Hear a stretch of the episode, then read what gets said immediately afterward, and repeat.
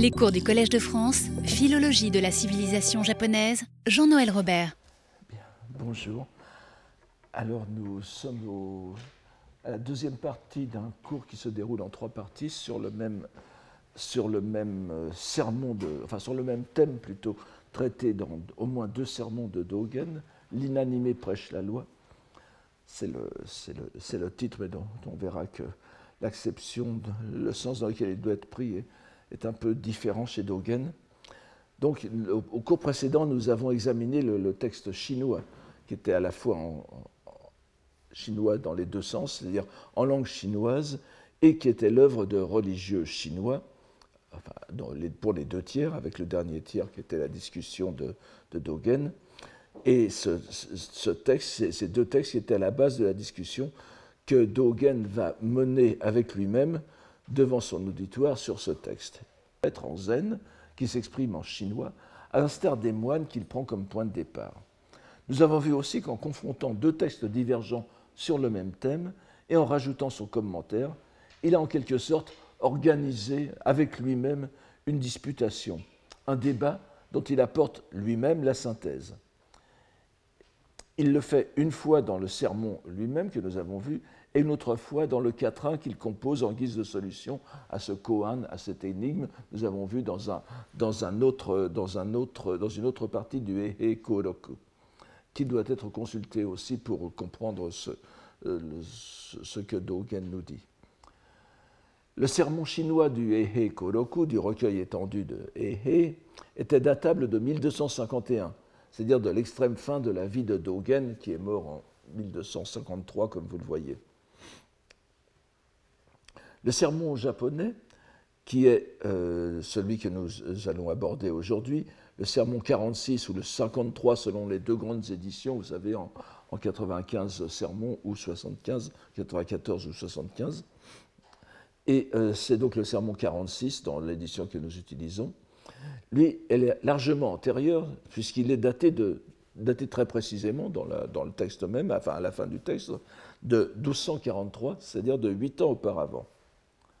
Le sermon chinois présuppose donc le sermon japonais. Mais nous avons vu que le dossier de 300 koan, euh, qui est connu sous le titre de Mana Shobogenzo ou de Shinji Shobogenzo, qui était une espèce de dossier euh, constitué par Dogen à partir des lectures étendues qu'il fit lors de son séjour chinois, comportait déjà l'essentiel de son thème. Un thème qui lui importait tout spécialement, puisque nous voyons qu'il est explicitement conservé sous quatre formes, donc dans son œuvre. Il est conservé dans le Mana Shobogenzo, le Kana Shobogenzo, les livres 7 et 9 de l'Ehe Koroku. C'est quelque chose donc, qui lui était euh, important et sans compter les innombrables résonances avec le dogme fondamental de la nature de Bouddha, Busho, qui, qui présuppose bien sûr ce, traitement de l'inanimé prêche la loi, du Mujo Seppo, et de l'aspect réel des entités, Shoho Jiso, qui se retrouve presque à chaque page dans le Shobogenzo.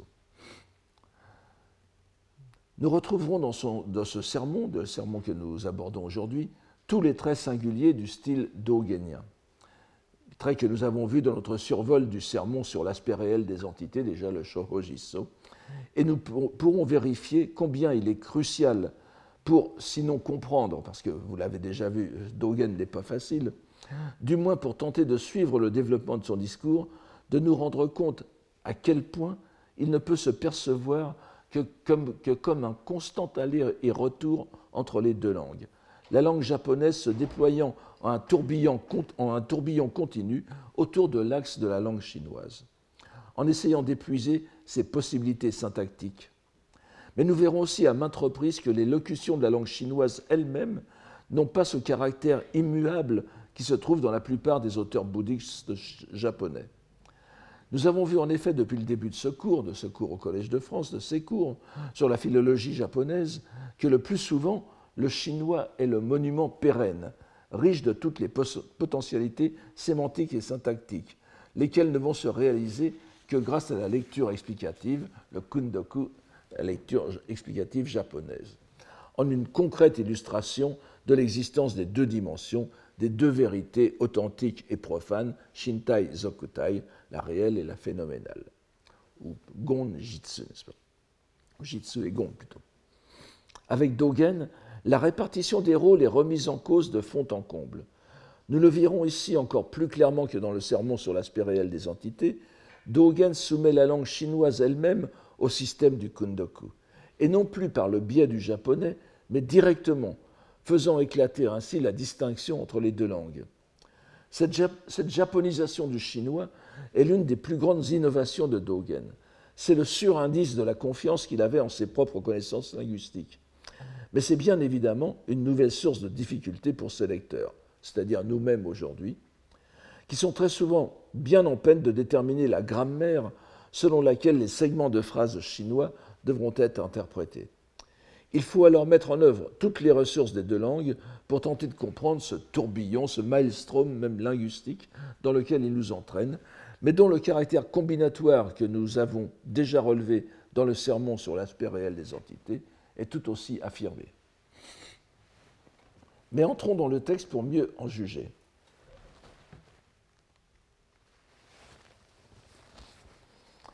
La première phrase suscite déjà notre perplexité.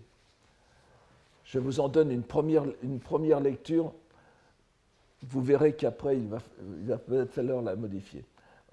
Seppo o seppo sudua, busso fuzoku o busso no alors, Genjo Kohan, il vaut mieux lire ici Genjo Kohan que Kenjo Nadi. Donc, restons-en pour cette lecture. Et, une première, un premier essai de traduction, prêcher la loi à la prédication de la loi, c'est là, alors je vais traduire Genjo Kohan ici de façon plus condensée par, c'est la présence réalisée de la transmission des Bouddhas patriarches au Bouddha patriarche, au pluriel. Nous ne pouvons pour l'instant traiter trop en profondeur du sens de Genjo Koan. Il faudrait au moins pour ce faire lire le sermon consacré à ce terme du, ce terme du Shobo Genzo, donc le premier de la version en 75 livres. Je me contenterai donc ici de reprendre les tout premiers mots du sermon sur l'aspect réel des entités. Je ne sais pas si vous en souvenez, que je vous donne ici. La présence réalisée des Bouddhas patriarches est l'aspect réel mené à son terme. Laissant de côté le, terme koan, dont on voit bien qu'il n'a pas ici le sens ordinaire zen de cas à méditer, nous pouvons tenir, comme le fait d'ailleurs la tradition exégétique soto-japonaise, Genjo Koan pour synonyme de Shoho Jiso, c'est-à-dire de l'aspect réel des entités, et le relier aussi du même coup à cette euh, locution célèbre de Dogen que nous avons vu citée dans le discours de, Kawabata, Honrai no Memmoku, la face originelle. C'est la, réalité qui est derrière la, surface. Si nous ne prenons garde qu'à la grammaire, nous devons reconnaître que la première partie de la proposition est inextricable, proprement inanalysable. Ce seppo, seppo, sedua précisément parce qu'elle superpose deux constructions grammaticales, l'une chinoise, l'autre japonaise, qui ne sont pas compatibles entre elles. Et nous devons tout d'abord choisir quelle grammaire suivre pour tenter une traduction, tout en sachant que ce n'est pas la bonne méthode, puisque Dogen joue bien sûr sur les deux grammaires et oblige son lecteur à l'instar des films d'action avec, euh, je ne sais plus comment, José Van Damme, n'est-ce pas? Comme les, personnages de films d'action américains qui se tiennent debout entre deux camions, un pied sur le toit de chacun des deux, en espérant qu'ils ne s'écarteront pas trop l'un des l'autre. Nous avons littéralement ici un pied sur chaque, sur langue. Et le traducteur doit choisir, mais en choisissant, il supprime bien sûr l'autre partie. Pour entrer brièvement dans les détails grammaticaux, c'est l'usage ici du verbe auxiliaire se, le, n'est-ce pas, qui est déroutant. Accolé au syntagme seppo, o seppo, il en fait une expression verbale qui serait impossible en chinois. Vous ne pouvez pas transformer cette, cette, euh, euh, euh, locution de, cinq caractères en, un verbe, n'est-ce pas? C'est une proposition. Et lui, il en fait un, un verbe. Que veut dire d'ailleurs ce syntagme chinois en lui-même? La proposition o qui est au centre de la, que, l'on lit yu en chinois, en, chinois, a le plus souvent un sens locatif, surtout après une, après une locution comme seppo, shuofa, n'est-ce pas euh, On voit souvent le Bouddha prêcher la loi à Bénarès, euh, etc. N'est-ce pas C'est d'ailleurs, euh, le plus souvent, c'est un, c'est un locatif. Exposer la loi à tel endroit. Elle peut s'entendre aussi comme un datif, exposer la loi à quelqu'un. On pourrait à la rigueur la prendre encore dans le sens de au sujet de, ce qui donnerait exposer la loi sur exposer la loi, la prédication sur la prédication. Mais tout cela est remis en question avec l'adjonction de l'auxiliaire sudu, su en classique. Il est évident que pour un lecteur japonais, la construction n'aura rien d'étonnant. Lorsqu'on lit en japonais, c'est seppo qui devient, euh, qui devient euh, significatif, L'auxiliaire peut en effet s'adjoindre à n'importe quel substantif ou groupe de mots pour en faire un verbe. La proposition chinoise qui se prononçait en, chinois shuofa yu shuofa, seppo o seppo, quel que puisse être son sens, est une proposition verbale tout à fait normale. Mais qu'en faire lorsqu'elle est tout entière transformée en verbe? Nous pourrions paraphraser en français, en gardant toujours notre traduction provisoire, le fait de prêcher la loi sur la prédication de la loi, ce qui ne rend pas compte de la singularité de la construction japonaise. En réalité, je pense qu'il ne faut pas écarter la possibilité que Dogen ait voulu lire cette phrase, hybride d'apparence, en, complètement en kundoku. Sepponi, sepponi selua. Ce qui serait le plus, naturel pour un japonais. Mais nous verrons que euh, ce n'est pas tout. Une telle lecture rétablirait l'équilibre linguistique, tout en gardant la double construction de surface. Si l'on accorde au parallélisme l'importance qu'il a généralement en chinois, la seconde partie de la phrase euh,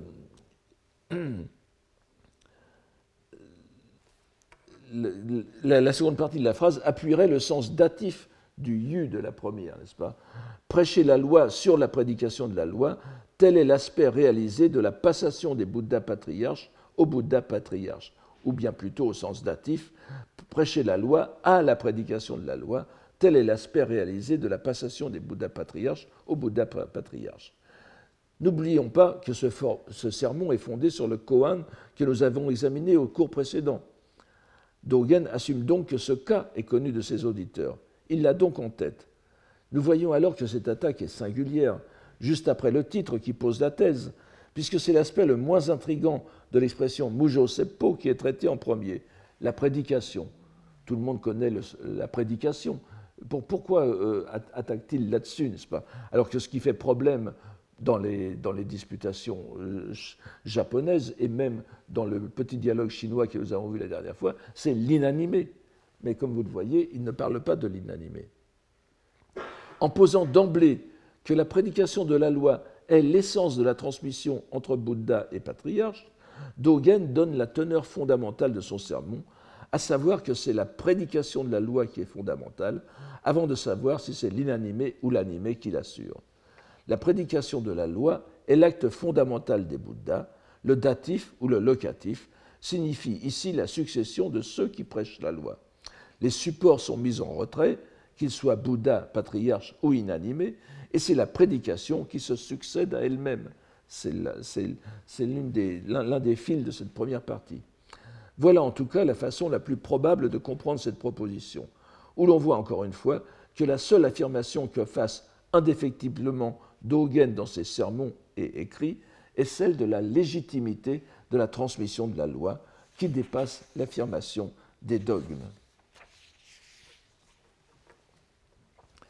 Dans cette perspective, une autre lecture devient possible, qui viendrait accomplir au mieux la superposition des deux langues, à condition de prendre garde à un détail de la grammaire chinoise. La particule yu, en effet, o en chinois, en japonais, que l'on peut dire aussi neokeru, beaucoup plus rarement que dans ses autres usages, mais malgré tout de façon bien attestée, peut désigner le complément d'objet direct, c'est-à-dire l'équivalent de la particule wo en japonais il faut bien faire attention que vous savez que, euh, ce caractère O que l'on lit aussi niokeru, nioite, en hentaigana, dans les syllabaires japonais, correspond à la, syllabe o de ai, ou et o. Jamais à la syllabe wo, n'est-ce pas? Mais euh, ce, n'est pas, pas, pas, mon propos ici, bien que ça se prononce O et pas wo. Et d'ailleurs, à l'époque de Dogen, c'était probablement déjà homophone, puisqu'on voit souvent dans les manuscrits O écrit pour wo, n'est-ce pas? Mais euh, ce, n'est pas, euh, mon propos ici. Je ne dis pas que O est écrit pour wo. Simplement, euh, Dogen, en superposant, les deux grammaires, va prendre ce O dans le sens du complément d'objet direct japonais. Et nous aurions alors la lecture parfaitement naturelle en japonais si nous le lisions comme un japonais aurait, en, respectant la grammaire chinoise du fait que le O est, complètement, direct, nous pourrions lire alors Seppo Seppo Suruwa. Le fait de prêcher la prédication ce qui n'aurait plus rien d'étonnant, et qui se présente donc comme un kundoku résolvant la difficulté à première vue inextricable de la phrase de surface. Quel que soit le,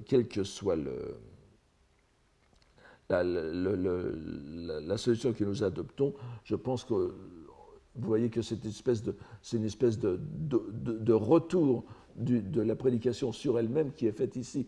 Mais, et comme, nous voyons que la seconde partie est datif, nous pourrions en effet penser à un datif, la prédication qui se prêche à elle-même, de prédication à prédication. Vous allez voir qu'il y a une continuité qui est derrière, c'est le sens d'une continuité.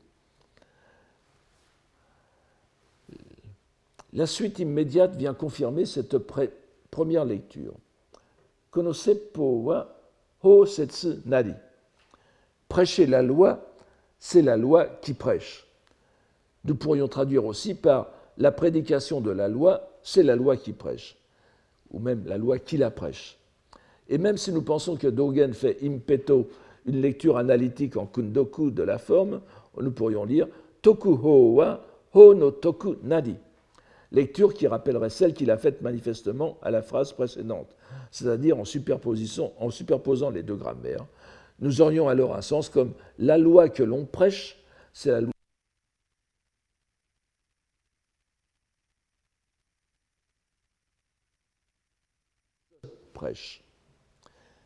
Ici encore, Dogen fait défiler la combinatoire, ce que j'ai appelé la combinatoire presque kabbalistique, entre les deux caractères chinois en, analysant par le kundoku. Dans le premier cas, seppo, la relation grammaticale est verbe plus objet, et dans hosetsu, c'est sujet plus verbe. Je parle de l'ordre du kambun. Dans le premier cas, le sujet est sous-entendu, mais il est évident qu'il s'agit précisément des busso au sens large, les Bouddhas d'une part et les Bodhisattvas, les patriarches de l'autre. Et nous verrons que euh, ça, sera confirmé plus tard. C'est-à-dire les maîtres de Zen. Les patriarches ici, ce sont les maîtres de Zen. Par cette analyse purement grammaticale, jouant ici encore sur le chinois et son déploiement en japonais, où les relations grammaticales sont plus évidentes, Dogen nous indique que ce que l'on prend pour l'objet de la prédication en est en réalité le sujet. C'est la loi, Cette vision ne peut bien sûr qu'influer profondément sur la façon de traiter la question de la prédication de la loi par l'inanimé. Une fois la loi remise au centre de la question, Dogen la décrit en quelques mots qui n'ont rien de surprenant. Et là encore, il y a une petite ambiguïté. C'est en principe euh, ho, comme l'indique la, la, la, Juengi no ho niarazu. Mais c'est aussi seppo. Quand on lit cette phrase, il faut avoir les deux ensemble. Mais pour l'instant, je fais comme si c'était la loi qui était en question.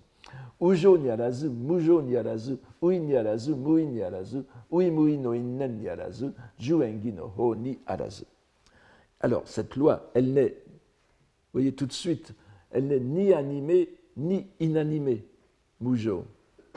Elle n'est ni confectionnée ni inconfectionnée. Je passe elle je passe sur l'essence de, tout ça, ce n'est pas de notre propos. Elle n'a pas cause et condition du confectionné ou de l'inconfectionné. Elle n'est pas loi produite par les conditions secondaires ou les circonstances. In, euh, in, c'est la cause principale, N, c'est la condition secondaire, les, les, les, circonstances. Le, L'exemple classique dans, le bouddhisme, je vous l'ai déjà dit, je pense il y a longtemps, in, c'est par exemple la, germe, le grain, qui est cause de la plante. N, c'est le, fait d'arroser la plante, le grain, tous les jours. Donc ce sont les circonstances qui favorisent la réalisation de la cause. Nous n'avons pas à nous arrêter à ce passage qui met la loi éternelle, incréée, dirions-nous, en risquant une analogie avec le vocabulaire monothéiste, au-delà de toute causalité du monde phénoménal. Ce qui est tout à fait normal si nous gardons à l'esprit la première phrase du sermon sur la loi prêchée comme présence, euh, la, première phrase du sermon sur la loi qui est prêchée donc comme présence parfaitement réalisée, Genjo Kohan, c'est-à-dire Shoro Jiso. On relèvera que Dogen, fidèle à lui-même, supprime pratiquement d'emblée l'enjeu de surface, l'enjeu superficiel de la discussion, en posant que la loi ne relève pas de l'animé ni de l'inanimé. Ni alazu, mujo ni alazu. Alors pourquoi parler de mujo seppo,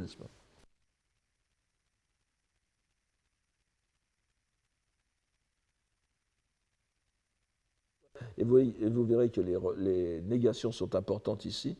Dans les textes bouddhiques chinois, la négation fait, n'est-ce pas, hi, qui est derrière ni à le, le, le, caractère, le caractère chinois n'est pas donné ici, lorsque vous voyez ni à ni à ce n'est pas le verbe, ce n'est pas en japonais ni adu, c'est le caractère hi qui, est, euh, qui se lit ni à n'est-ce pas Il faut avoir ce, hi euh, en, tête. Comme toujours, il faut avoir le, le kambun derrière le japonais. Dans les textes bouddhiques chinois, donc, la négation hi ne nie pas seulement la qualité ou l'identité du mot qui la suit, elle nie aussi l'appartenance. Et c'est très important dans les textes chinois, et en particulier dans les textes du, Tendai. C'est-à-dire, c'est une nuance qui est souvent méconnue, mais nous pourrions traduire ici avec beaucoup plus justement de, pertinence.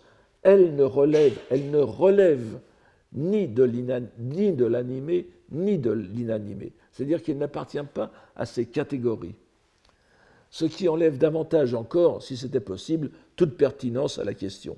La loi ne relève, pas de ces catégories, il n'y a donc pas à traiter la question. La loi bouddhique est un inconditionné, le dharma est un inconditionné complet qui échappe à tout traitement. Mais il serait trop simple d'arrêter ici la discussion, bien évidemment. Edogen entend épuiser toutes les possibilités de l'énoncé. Nous le voyons immédiatement après avec la curieuse, phrase Shikare domo, chodo ni. Alors là, on peut lire, on ou Fuan. Euh, vous savez que Fugyo serait une bonne lecture euh, c'est pas la lecture bouddhique par excellence. Fuan, c'est le, la lecture que l'on appelle parfois Toon, parfois Soon, comme ici, ou Mion, c'est-à-dire ce sont les lectures qui sont au plus proche, au plus près des lectures chinoises euh, parlées. on peut lire comme on veut. Je pense que si on lisait euh, Fuan, ça, ferait beaucoup plus zen. Euh, alors, donc, euh, Chodo ni Fuan nadi, Bushu ni Iyosu.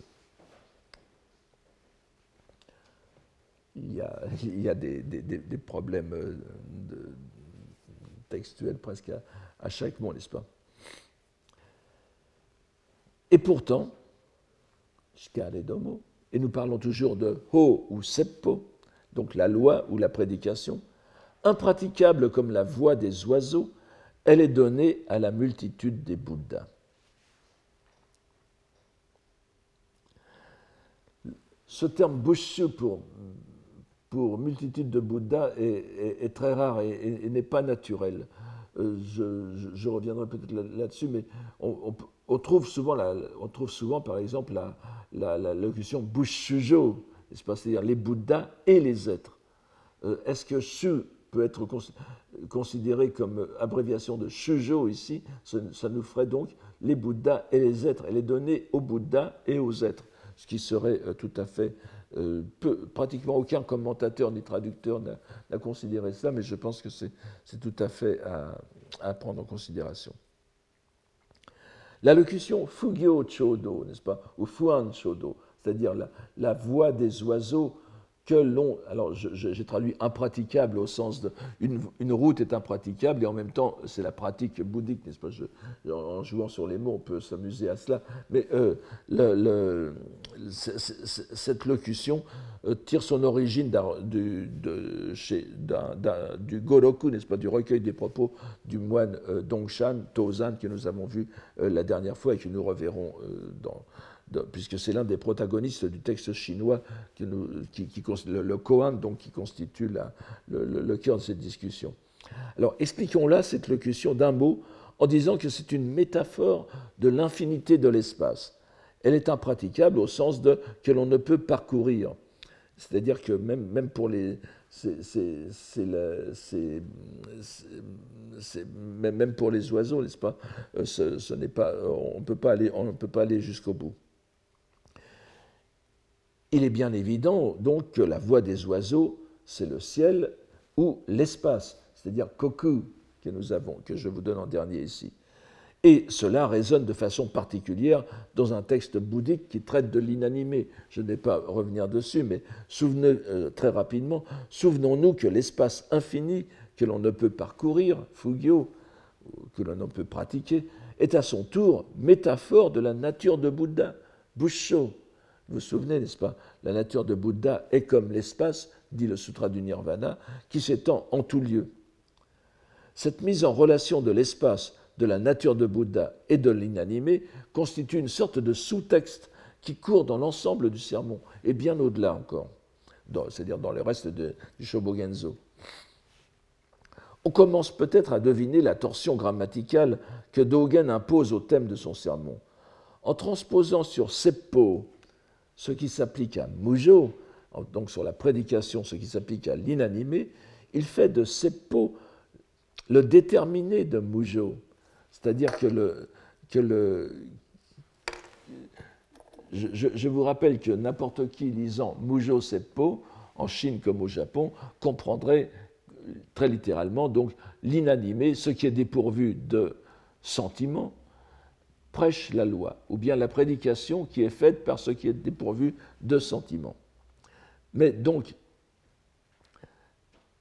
la locution ne serait plus à prendre en ce cas comme signifiant la prédication de l'inanimé, ou plus littéralement, selon la grammaire chinoise, l'inanimé prêche la loi. N'oubliez pas qu'en chinois, si on lit la, phrase telle qu'elle, Wu Qing Shuo Fa, ça fait une phrase. L'inanimé prêche la loi, une proposition indépendante.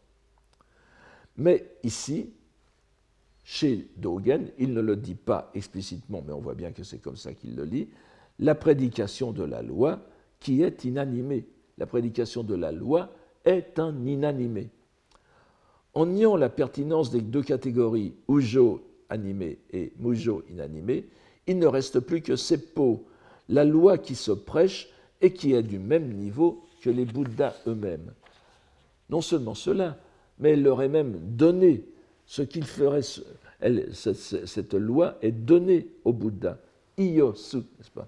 Ce qui fait qu'elle serait, au moins dans l'ordre ontologique, si l'on peut employer ce mot dans le, bouddhisme, supérieure au Bouddha. Cette idée va être développée progressivement dans la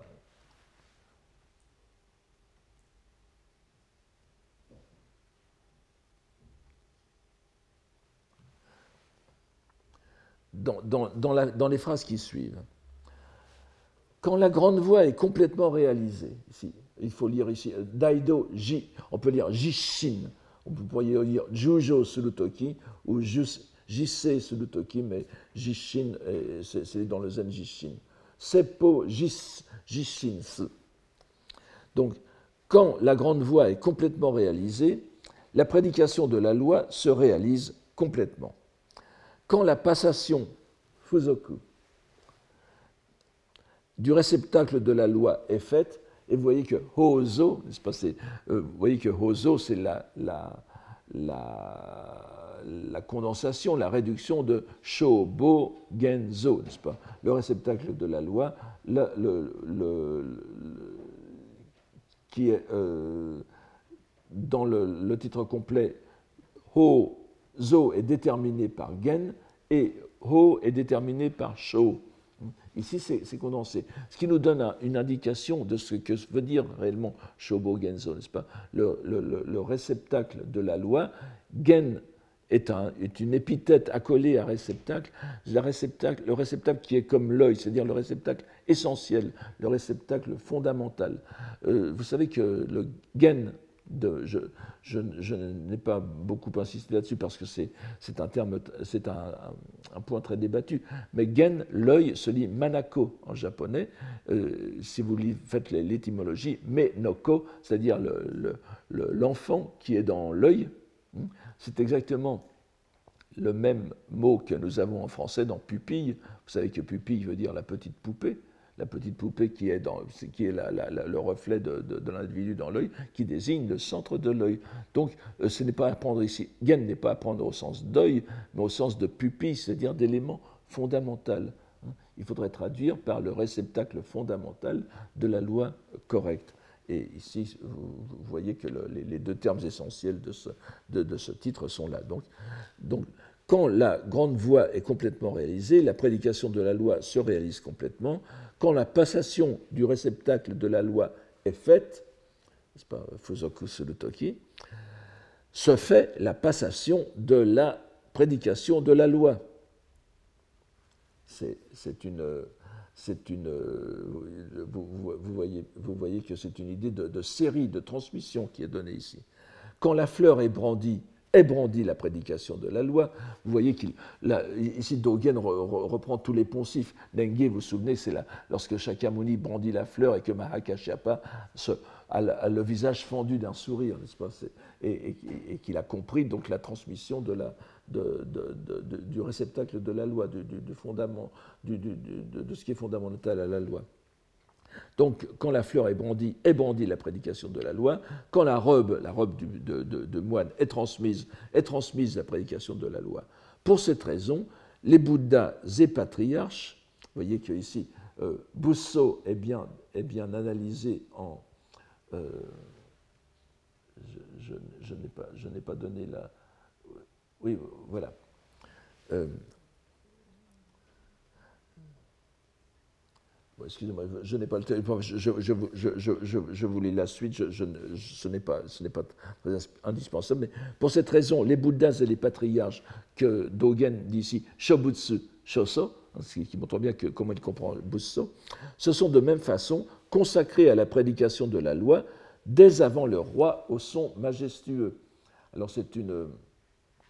C'est une. C'est une euh, bon, ce, n'est pas la peine qu'il nous intervienne.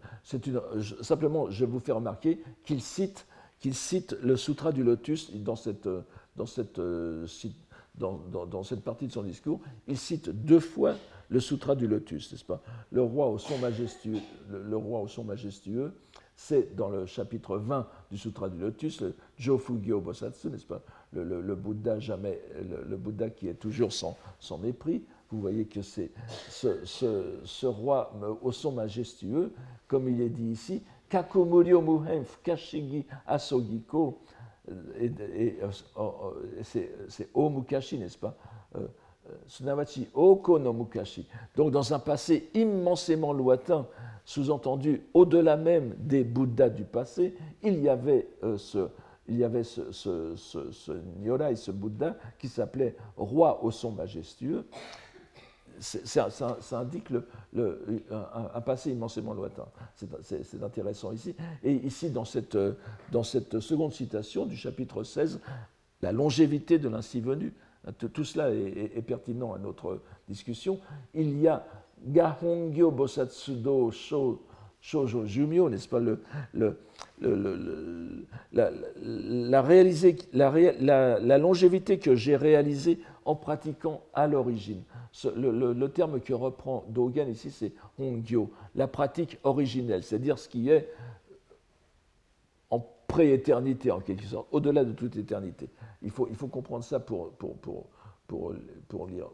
pour lire la suite, n'est-ce pas? Donc, euh, pour cette raison, les Bouddhas et les patriarches se sont consacrés à la prédication de la loi dès avant le roi au son majestueux et dès avant les Bouddhas, dit, n'est-ce pas, Shobutsu Izen, ils ont fait de la prédication de la loi leur conduite originelle.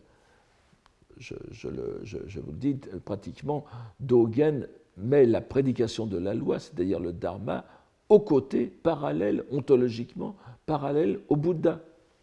Au moins parallèle, voire ici antérieur. Avec les deux derniers exemples tirés du Sutra du Lotus, et d'ailleurs, oui, enfin, vous, avez compris, c'est une nouvelle illustration de l'importance du Sutra du Lotus chez Dogen. On n'est plus dans le zen chinois ici, c'est vraiment le, le, zen japonais où, le Sutra du Lotus est toujours en, bruit de fond. Hein. Il faut bien avoir cela aussi présent à l'esprit. Donc Dogen explicite l'idée de la priorité ontologique et chronologique de la prédication de la loi sur les Bouddhas eux-mêmes. Il le fait encore une fois de façon paradoxale puisqu'il utilise pour ce faire des références à des vies immensément antérieures de Bouddha. Ce sont quand même des Bouddhas, mais euh, l'intention est claire. Elle est encore plus explicite dans la euh, phrase suivante. Seppo wa busso no ri shikitaru tonomi sangyaku suru koto nakare. Bon, je, je, je, je saute sur l'explication de Sangaku c'est un terme particulier au zen et chez Dogen, donc c'est la, la, méditation qui sert d'étude, c'est la pratique qui va nous mener à une, une intelligence particulière. Alors je, le traduis simplement ici par méditer. N'allez pas méditer sur la seule idée, nomi, que ce sont les Bouddhas patriarches qui ont réglé, qui ont régulé, qui régentent l'ordre de la prédication de la loi. C'est pas ce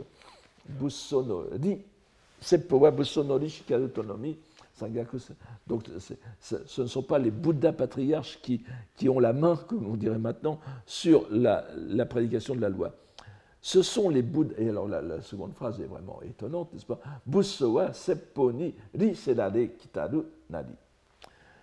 Ce sont les Bouddhas et patriarches qui ont été réglés par la prédication de la loi. Cette dernière proposition est particulièrement provocante mais à première vue seulement. Il faut en effet rappeler cette idée fondamentale du bouddhisme, et comme vous le voyez, à chaque fois, Dogen revient au, fond, au fondement, aux fondamentaux, comme on dirait, du bouddhisme. L'une des rares à être partagée par les bouddhistes de toutes les époques, ce qui fait le Bouddha ainsi venu, ce n'est pas l'éveil, c'est la prédication qu'il fait aux êtres du contenu de son éveil. Si vous atteignez l'éveil et que vous entrez euh, après en nirvana sans prêcher la loi, vous n'êtes pas un euh, Nyorai, n'est-ce pas? Vous n'êtes pas un Bouddha ainsi venu. Vous êtes un éveillé, vous êtes un arat, vous êtes un Bouddha pour soi, mais vous n'êtes pas le Bouddha comme on l'entend dans, dans, le bouddhisme.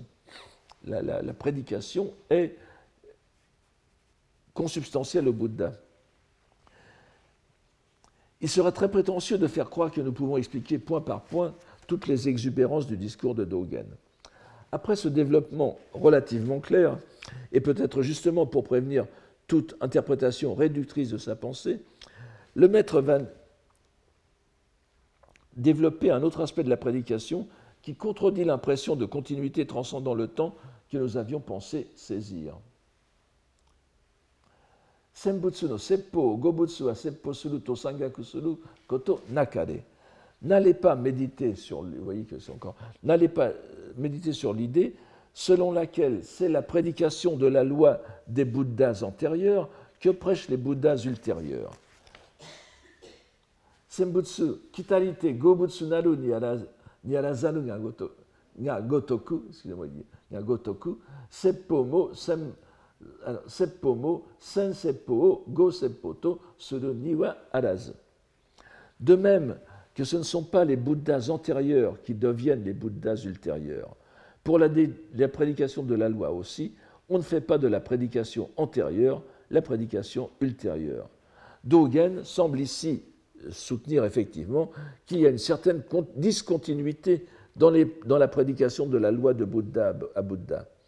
Et paradoxalement, il soutient cette idée par une citation du lotus qui semble dire le contraire, n'est-ce pas? Nyo sanze shobutsu seppo shigishiki gagon yakunose setsu mu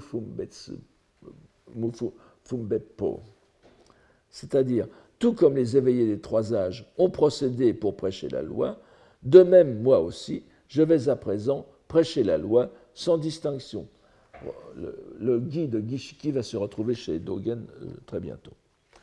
On pourrait certes estimer que cette prédication de Bouddha euh, Shakyamuni est sinon nouvelle, du moins renouvelée, c'est le lotus.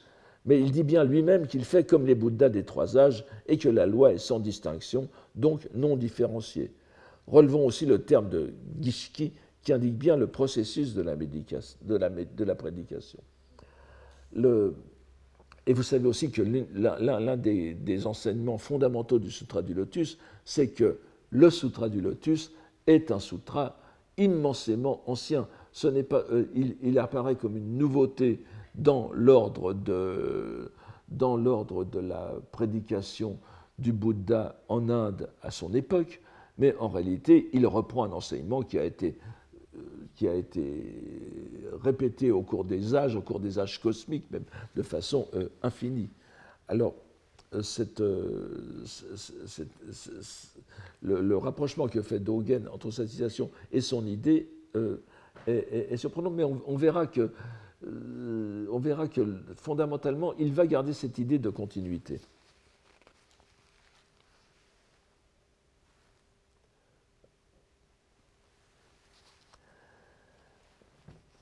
Plus étonnante encore est la conclusion que, dans ce passage que tire Dogen de cette citation.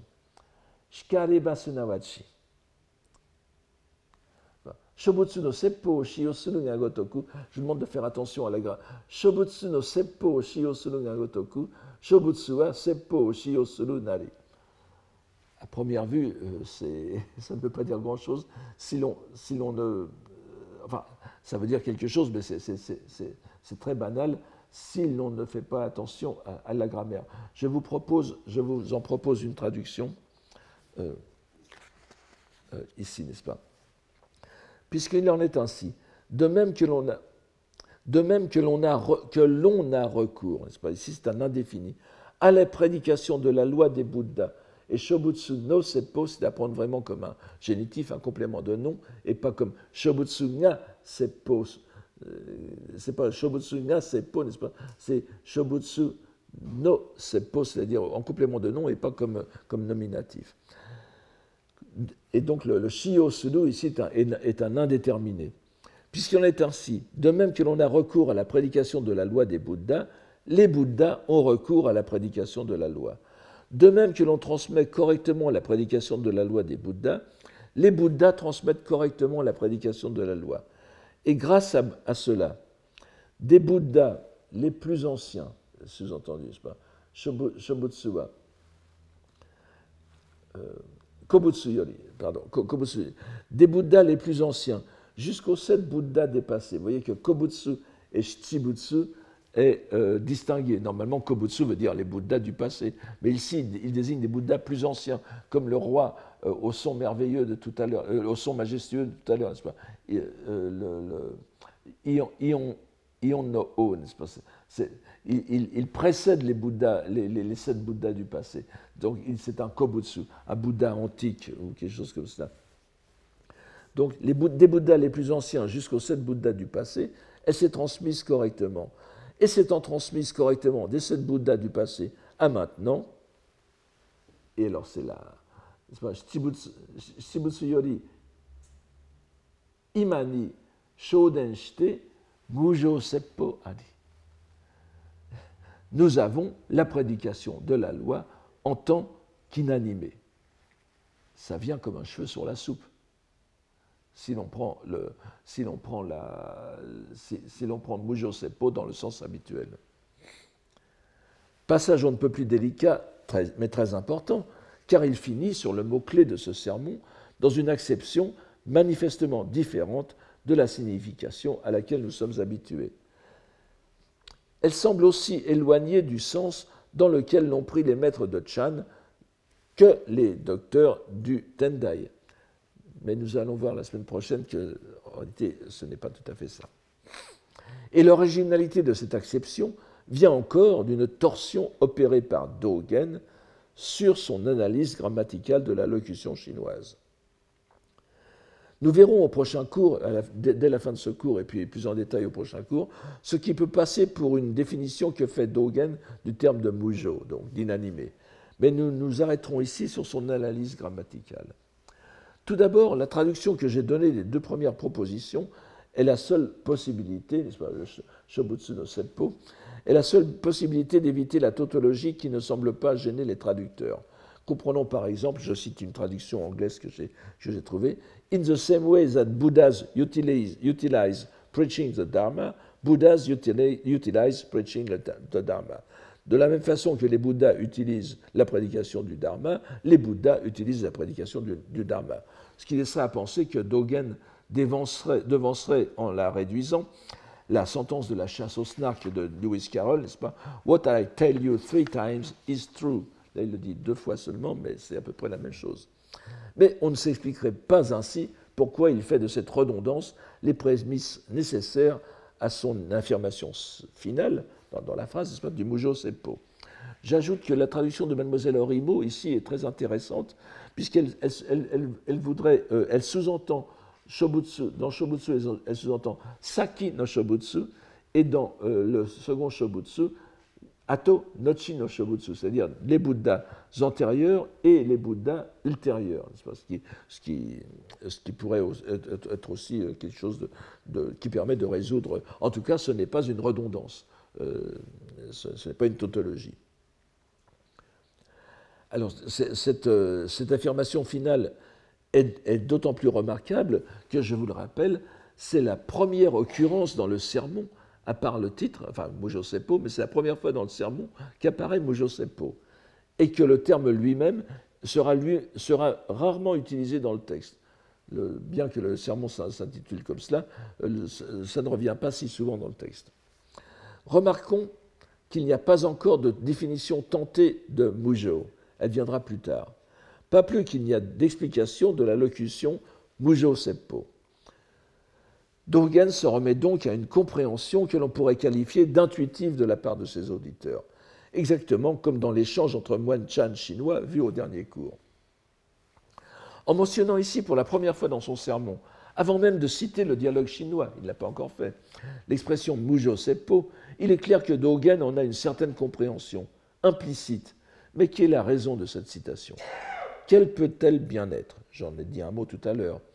En quoi notre compréhension et traduction habituelle de prédication de l'inanimé ou l'inanimé prêche la loi peut-elle nous permettre de comprendre cette phrase? Quelques-uns des traducteurs anglais ont assez finement euh, bien perçu la difficulté et ont tenté de la résoudre de façon assez intéressante en différenciant la, la traduction de Mujo, Nasake Naki, d'une part en inanimé inanimate ou euh, non-sentient, et euh, d'autre part comme non-emotional, le sans émotion. C'est-à-dire qu'ils prennent le sens de nasake au sens d'émotion, qui est tout à fait, euh, qui est tout à fait bien sûr, c'est l'un des sens fondamentaux. Et vous savez qu'en coréen, par exemple, chong veut dire vraiment l'émotion, qui, est la lecture coréenne de, ching, n'est-ce pas? C'est vraiment l'émotion, humaine. Donc, il, différencie, les deux acceptions et euh, rend le titre, par exemple, ici, comme The Non-Emotional Preaches the Dharma. Le Dharma est prêché par le non-émotif, le non-émotionnel. C'est-à-dire que les Bouddhas, les Bouddhas et patriarches n'ont plus de nasake. C'est au moins être conscient du problème. Mais nous voyons bien que la question de Dogen est ailleurs. Nous le savons depuis que nous avons vu dès le début que le maître, dans son analyse implicite à laquelle il procède en faisant l'exégèse explicite, met au centre de son sermon non pas le, binôme Mujo, mais le, binôme Seppo, c'est-à-dire la prédication, qu'il comprend manifestement comme un substantif déterminé par Mujo. Ces arguties grammaticales ne sont pas sans importance.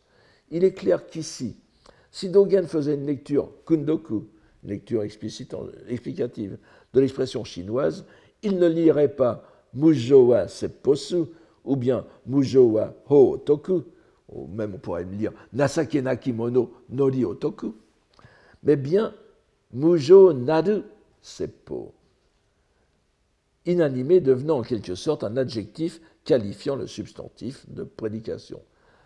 C'est-à-dire que la prédication de la loi n'est pas le fait des êtres animés que sont les Bouddhas, Bodhisattvas et Patriarches, mais qu'elle est un phénomène en quelque sorte autonome.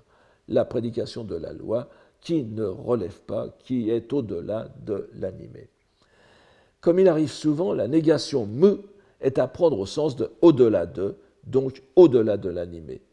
Et comme il l'a été dit au début de ce paragraphe, les Bouddhas qui ont recours à cette prédication de la loi utilisent une prédication qui les dépasse, dont la transmission est parallèle à leur propre succession chronologique. C'est une idée à la fois hardie dans sa formulation, mais qui est bien justifiée par la citation du Sutra du Lotus, et en même temps parfaitement conforme à la doctrine bouddhique la plus classique, qui n'est autre que celle des trois joyaux, entre lesquels, n'est-ce pas, le Bouddha, le, le, Dharma et la communauté. Et évidemment, So, ici, euh, correspond au So, c'est-à-dire les patriarches. Et entre les trois joyaux, il n'y a pas de hiérarchie. L'un d'entre eux, chacun d'entre eux, comprenant et englobant les deux autres. C'est donc en parfaite, en parfaite euh, conformité avec cette idée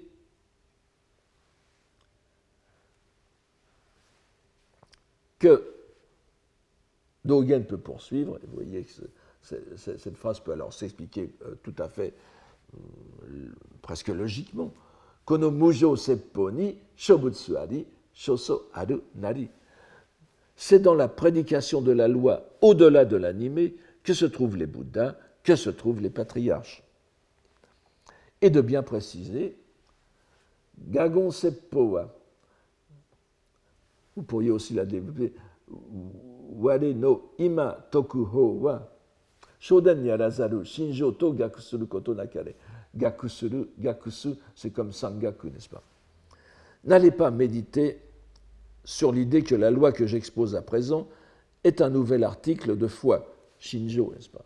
Euh, Shin c'est Atalashi, Jo c'est un, oui, un article de, euh, à, croire, un, un, nouvel épisode, n'est-ce pas? Est un nouvel article de foi ne se trouvant pas dans la transmission correcte.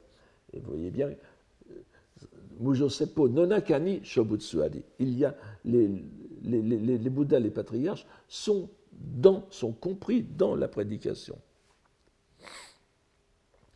On remarquera dans cette phrase Gogon, Gagon Seppo une citation, un usage détourné de la citation précédente du Sutra du Lotus.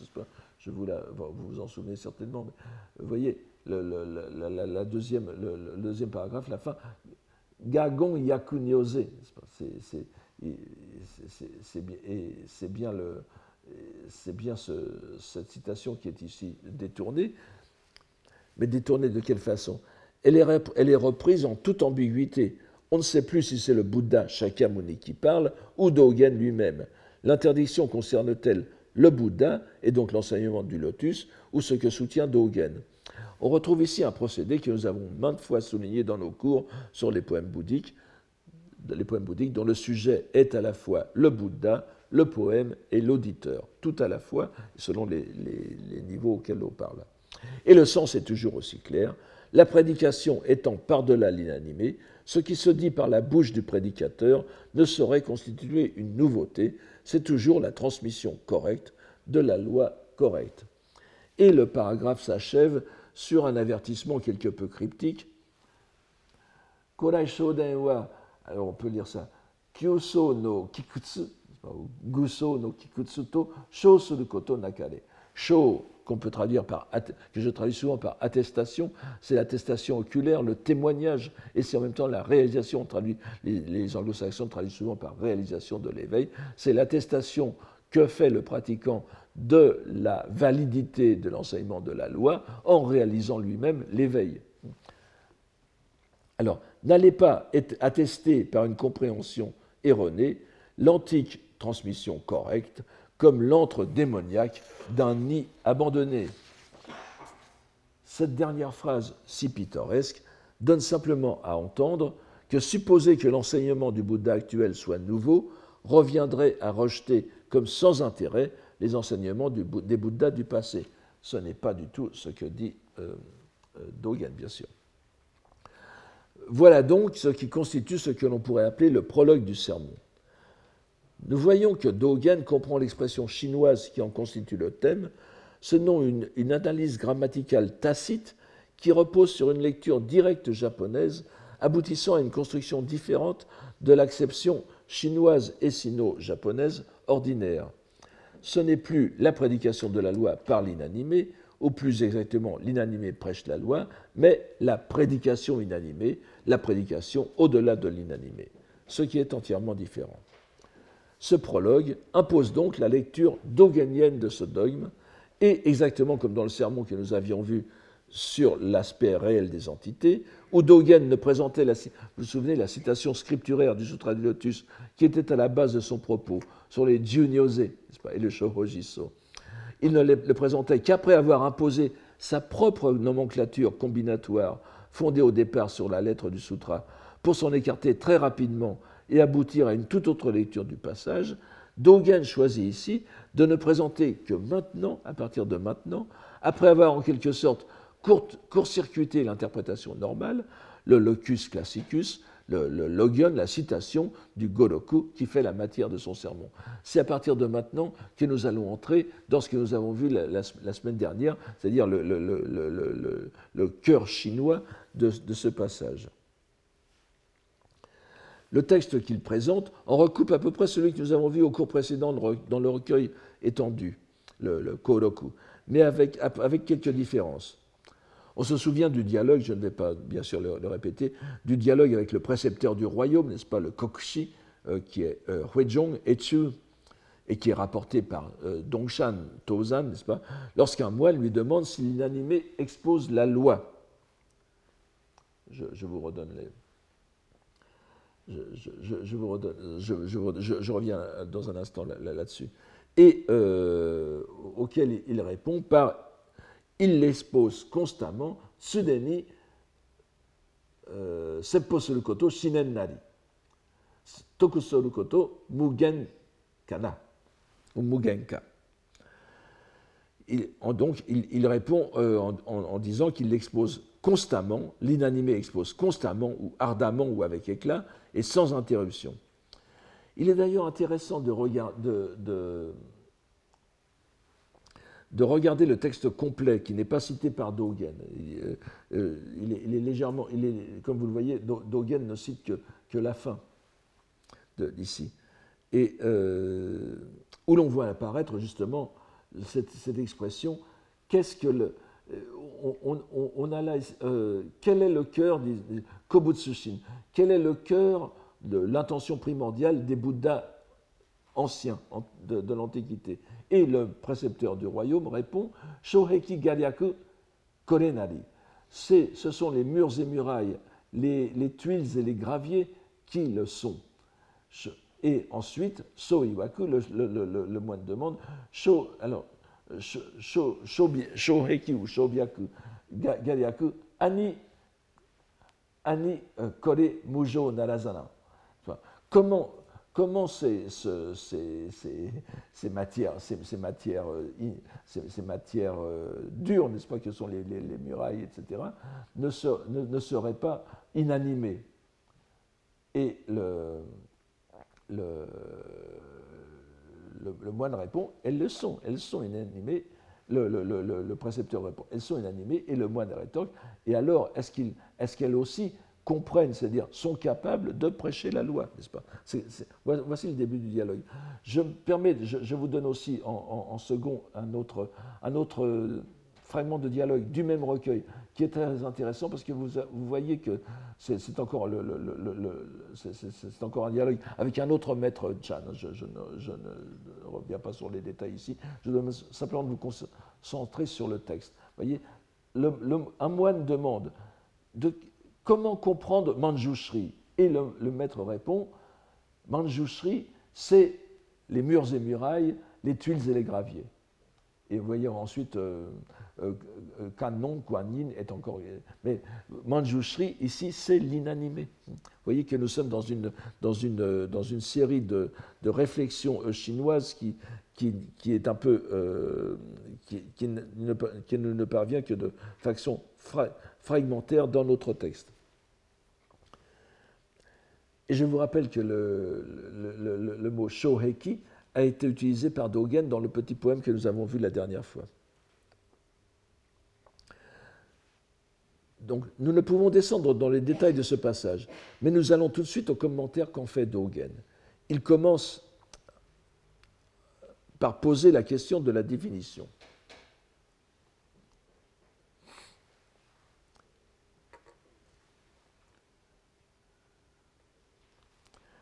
Euh, donc, il commence par poser la question de la définition.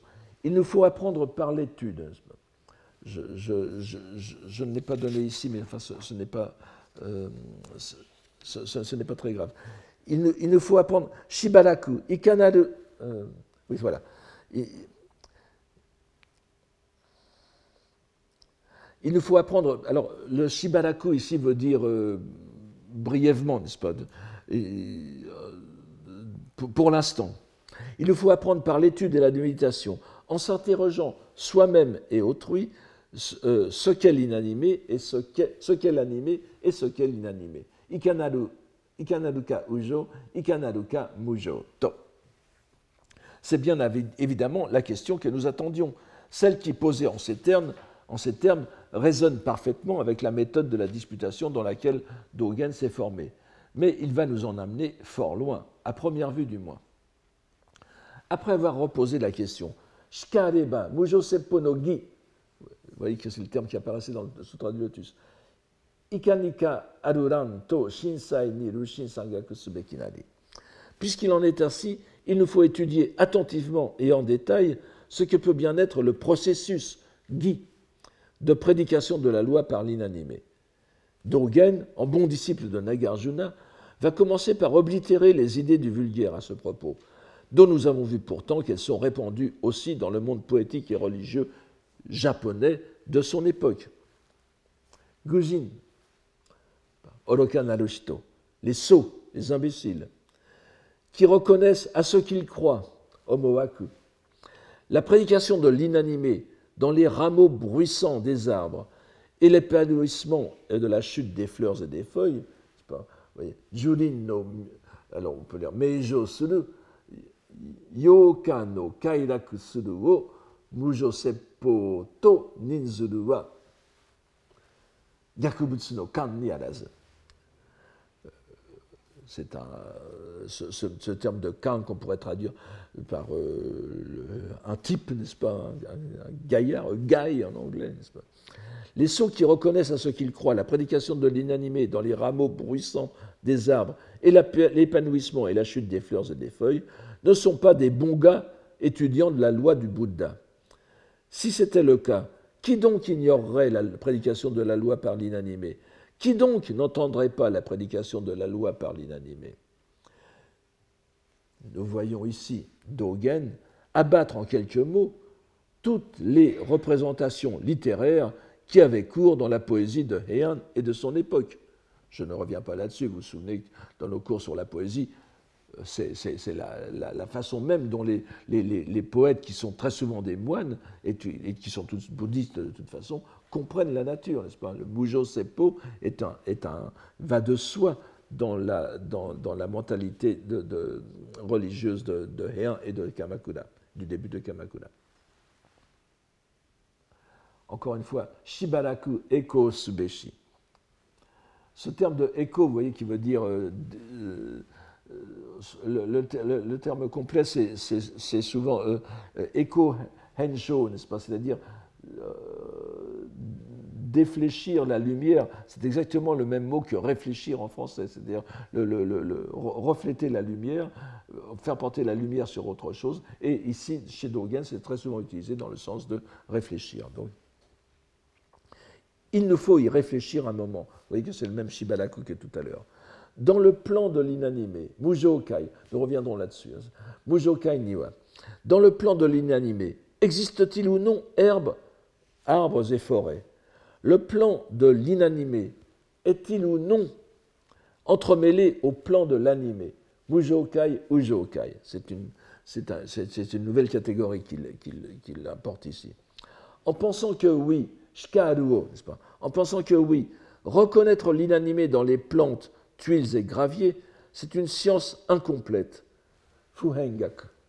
Reconnaître l'inanimé comme euh, je, rappelle que ce Fuhengaku de Hen, c'est le terme qui apparaît aussi dans le sutra, du Nirvana sur l'espace qui s'étend partout comme la nature de Bouddha. La nature de Bouddha s'étend partout comme l'espace. Donc vous voyez que là, aussi il y a un rappel, n'est-ce pas? Euh, Donc reconnaître l'inanimé euh, comme dans les plantes, tuiles et graviers, c'est une science incomplète. Reconnaître l'inanimé comme manifesté, sous-entendu, en plantes, tuiles et graviers, ce n'est pas avoir pratiqué à satiété. Fusampo Nadi. La définition que nous croyions avoir de l'inanimé est donc incomplète, partielle. Elle nous laisse sur notre faim, ce que veut dire le ho, n'est-ce pas? L'inanimé n'est pas le végétal et le minéral. Le végétal et le minéral ne sont pas l'inanimé. Et Dogen de continuer bien que parmi nous, euh, Ima, n'est-ce pas, les, bouddhistes de notre école, bien que parmi nous, on veuille reconnaître par analogie, on veuille reconnaître par analogie le végétal et autres, tel qu'il est perçu par les humains comme étant l'inanimé, le végétal et les autres euh, inanimés n'est nullement accessible à la réflexion du vulgaire profane. Donc nous sommes dans quelque chose de tout à fait différent. Nous devons nous arrêter ici pour l'instant, mais nous verrons au prochain cours la suite intrigante de cette démonstration et les conséquences qu'il faut en tirer. Et je vous laisse pour l'instant au bord de la falaise jusqu'à la semaine prochaine en vous remerciant pour aujourd'hui. Retrouvez tous les contenus du Collège de France sur www.colège-2-france.fr.